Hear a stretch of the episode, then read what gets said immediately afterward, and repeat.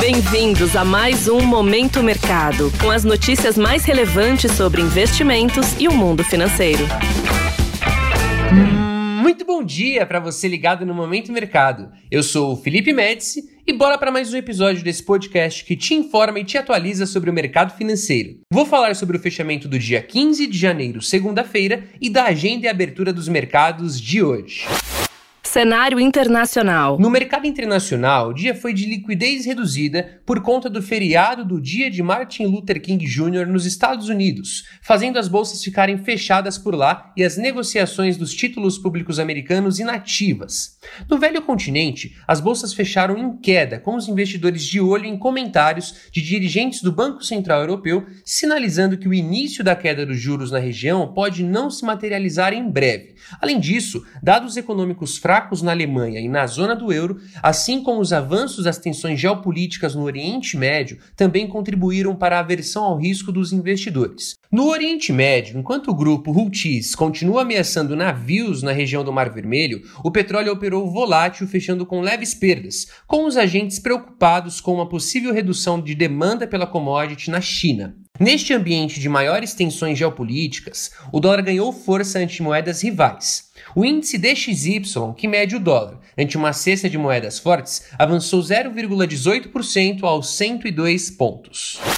Cenário nacional. Por aqui, no câmbio, o dólar avançou 0,18%, fechando a R$ 4,86, depois de três sessões de queda.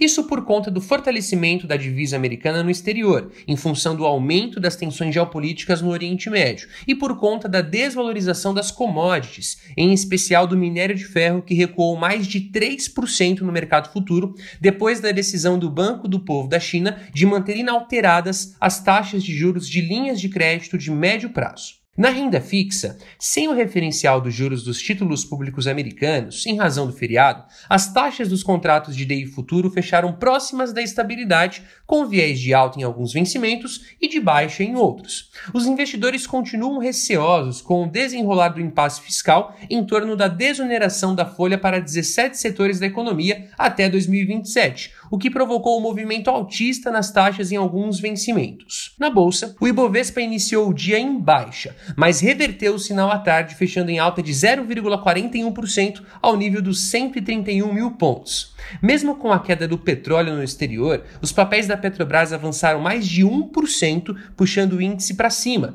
assim como os grandes bancos que também fecharam o dia no campo positivo. Por outro lado, o dia foi negativo para Vale, que cedeu 0,2%, impactada pela queda forte do minério de ferro no exterior, diminuindo o ímpeto da alta do principal índice da bolsa brasileira. Assim, as posições compradas, isto é, que acreditam na alta do Ibovespa, foram favorecidas. Pontos de atenção. Se atente à divulgação da pesquisa mensal de serviços de novembro pelo IBGE. No exterior, prossegue o Fórum Mundial Econômico em Davos, na Suíça. Na China, será divulgado o PIB do quarto trimestre de 2023. Na agenda corporativa, destaque para os balanços de Goldman Sachs e Morgan Stanley.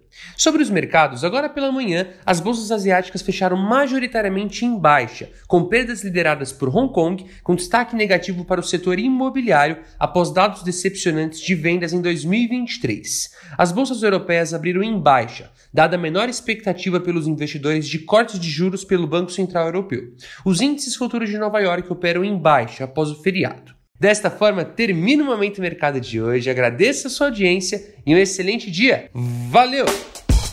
Você ouviu Momento Mercado com o Bradesco. Sua atualização diária sobre cenário e investimentos.